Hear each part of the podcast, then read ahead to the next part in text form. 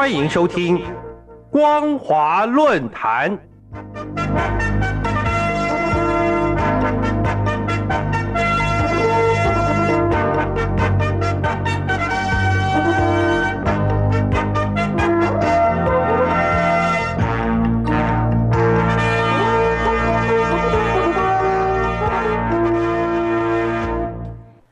各位听众朋友，大家好，欢迎收听今天的光华论坛，我是兰玲。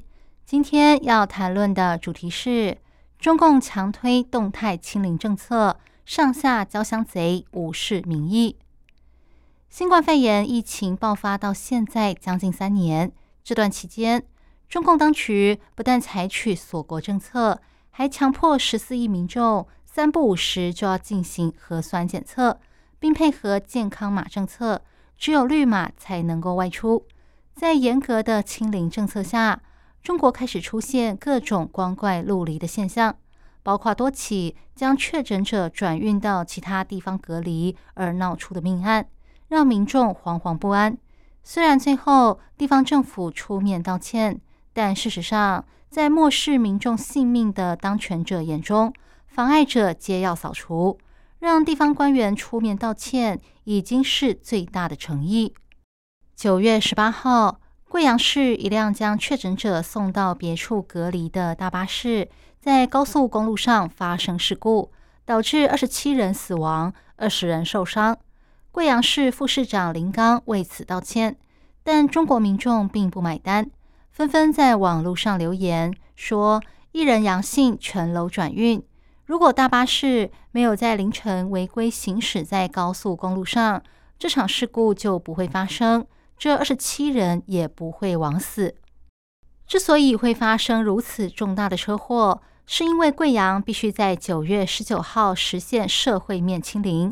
当时贵阳已经有六百万人静默，三万人被强制隔离，近万人被迫疏散到其他城市。为了完成任务。贵阳市政府可以说是不计代价，而在事故发生后，贵阳市政府汲取教训的方式，竟然是要求被转送到外地隔离的民众签下自愿被转运的声明书，之后再出现类似事故，政府可免除责任。目前，中国境内至少有七十四座城市，三点一三亿人口处于封控之中，能让官员出来道歉的事件。恐怕都是大到掩盖不住，上级可能会追究问责的。例如贵阳的重大交通事故等等，实际案例有多少，没人知道。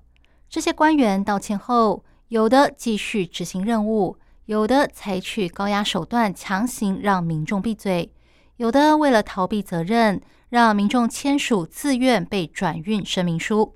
显见公开道歉。只是官员用来哄骗民众的权宜之计，一切只是为了让上级满意，好保住自己的乌纱帽。至于人民的意见和感受，根本不重要。在疫情封控期间，许多中国网民在网络上揭发了各种令人发指的恶行。例如，在贵州省有一户人家，父母常年在外打工，家里只有一名九岁的小女孩。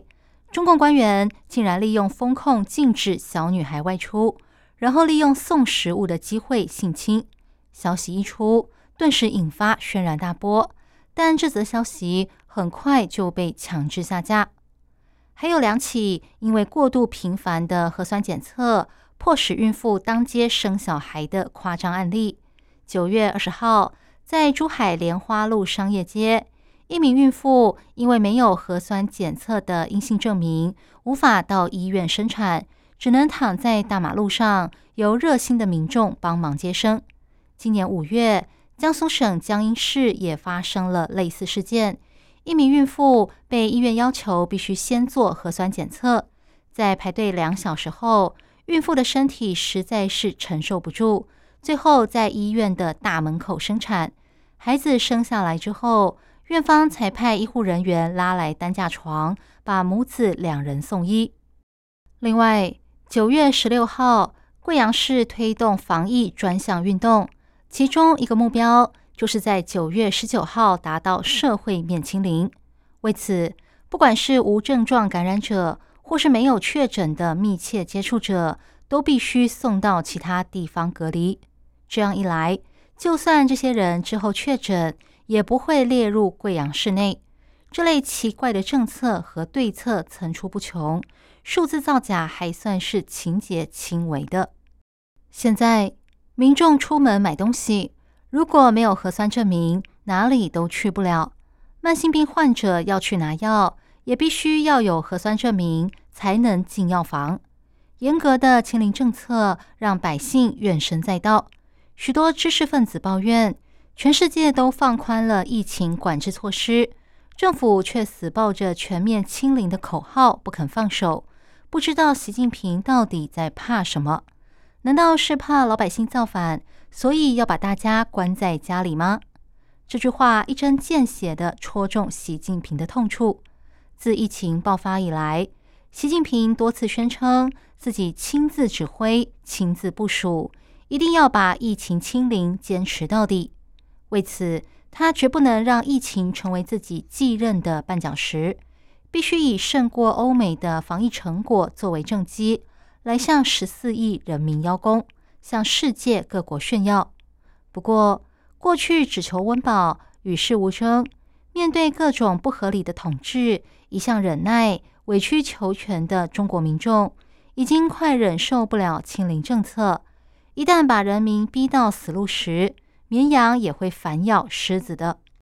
以上是今天的光华论坛。今天探讨的主题是：中共强推动态清零政策，上下交相贼，无视民意。